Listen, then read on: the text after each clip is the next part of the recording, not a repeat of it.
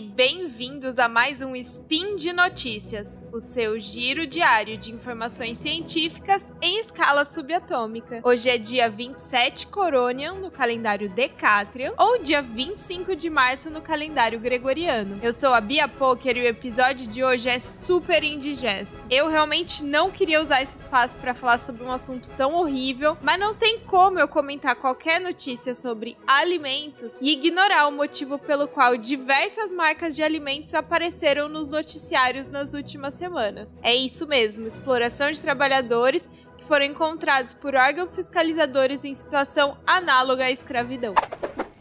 Speed Notícias.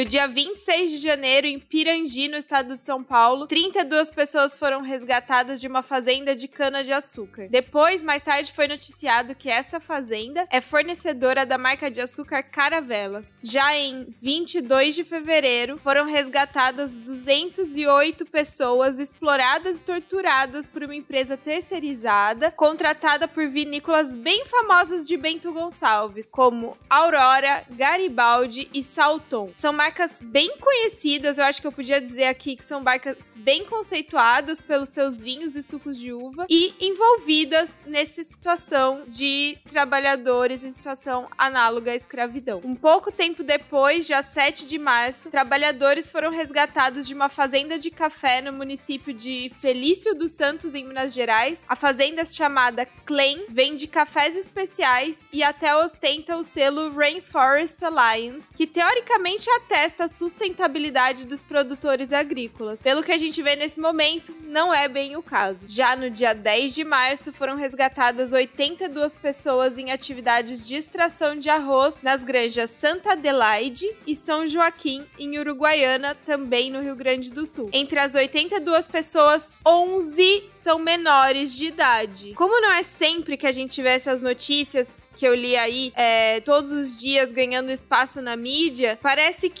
são casos isolados, que por uma coincidência vieram todos à tona nessa época. Mas, na verdade, é, só nesse ano de 2023 já foram 523 pessoas resgatadas em condições análogas à escravidão. No ano passado, 2022, no total, foram 2.469 pessoas. Desde que o Sistema Nacional de Enfrentamento é, foi criado e esses dados começaram a ser monitorados em 1995, até o ano passado, 2022, foram cerca de 60 mil pessoas pessoas encontradas e é, pelas equipes de fiscalização. Desse total, o setor econômico mais envolvido é o de criação de bovinos. 29% dos trabalhadores resgatados em situação análoga à escravidão eram explorados pela indústria da carne. Mais um motivo aterrador para a gente repensar nossa relação com o consumo de carne bovina, gente. E infelizmente, não para por aí. O cultivo de cana-de-açúcar é a segunda atividade com mais resgates, representam 14% do total. Se a gente somar esses dois setores que eu mencionei, carne bovina e cana-de-açúcar, a mais outros como cultivo de café, fabricação de açúcar, cultivo de soja, cultivo de cacau e vários outros lá que estão listados, dá fácil mais da metade do total de, resgates. Eu confesso para vocês que eu não fazia ideia desses números. Eu fiquei bastante assustada, primeiro porque é muita gente ainda hoje em situação análoga à escravidão. E eu acho que a gente não conversa muito sobre isso, né? E segundo, porque isso tem tudo a ver com a minha área de formação, né? Engenharia de alimentos, a cadeia de suprimentos de alimentos e tal. Mesmo assim, eu nunca tinha entrado em contato com esses dados, o que revela uma ignorância absurda da minha parte, né? E eu fico pensando em como lidar com isso. Porque a gente come várias vezes ao dia, a gente precisa comer várias vezes ao dia. E o que, que a gente faz, né? Nos casos que envolvem marcas famosas, como as que eu comentei antes, das vinícolas, é, Garibaldi, Aurora e Salton, uma das possibilidades é fazer o boicote. Eu sei que nem todo mundo pode fazer boicote e nem todo mundo também acha que seja relevante fazer o boicote.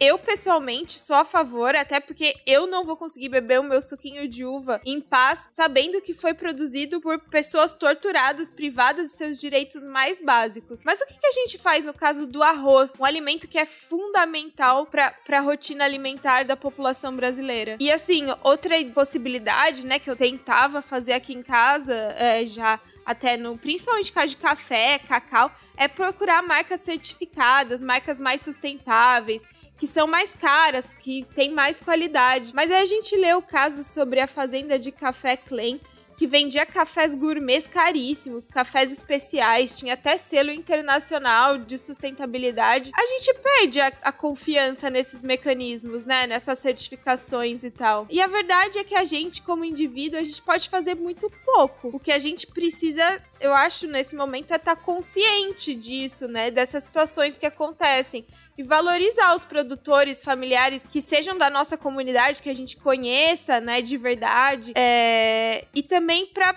votar em representantes do é, governamentais, né, políticos, comprometidos com o fim do trabalho escravo, né? A gente precisa que iniciativas públicas sejam fortalecidas. A gente precisa de legislações trabalhistas que protejam trabalhadores, não de reformas que facilitem terceirização e exploração de pessoas. A gente precisa de órgãos de fiscalização financiados, bem financiados e não sucateados para que qualquer denúncia seja prontamente investigada e as pessoas possam ser resgatadas o mais rápido possível. E a gente precisa de programas de distribuição de renda para que as pessoas sejam menos vulneráveis, estejam menos desesperadas e se tornem vítimas fáceis, né, para criminosos escravizadores. E a gente também precisa de punições adequadas para quem ainda hoje decide se beneficiar da privação de direitos das pessoas. E a gente precisa que as multas e as punições para casos como esses sejam realmente impactantes para as empresas envolvidas, para que explorar trabalho análogo ao escravo deixe de ser lucrativo, porque pelo que a gente vê, é lucrativo até hoje. E eu acho importante também deixar aqui no, o site do Ministério Público do Trabalho, por onde é possível denunciar explorações trabalhistas, trabalho infantil e situações análogas à escravidão, assim como muitos outros crimes relacionados ao trabalho. O site é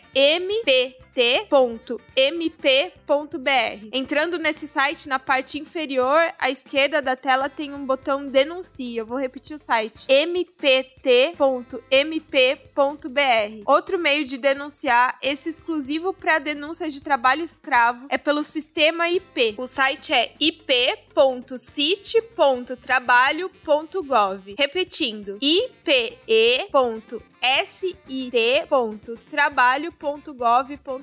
Esses links, óbvio, assim como todos os outros usados nesse spin, vão estar no post do episódio no portal Deviante. E por hoje é só. É, eu peço desculpa se eu me exaltei um pouco. É, infelizmente, um tema horrível. E mas lembrando que esse podcast só é possível por causa do seu apoio no patronato do SciCast através do Patreon, Padrim e PicPay. Um grande abraço e até amanhã com um tema mais legal, eu espero.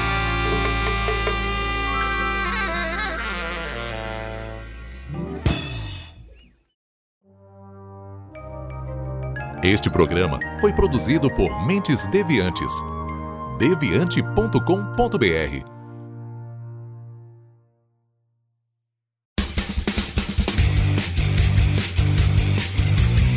Cortes, edição de podcast.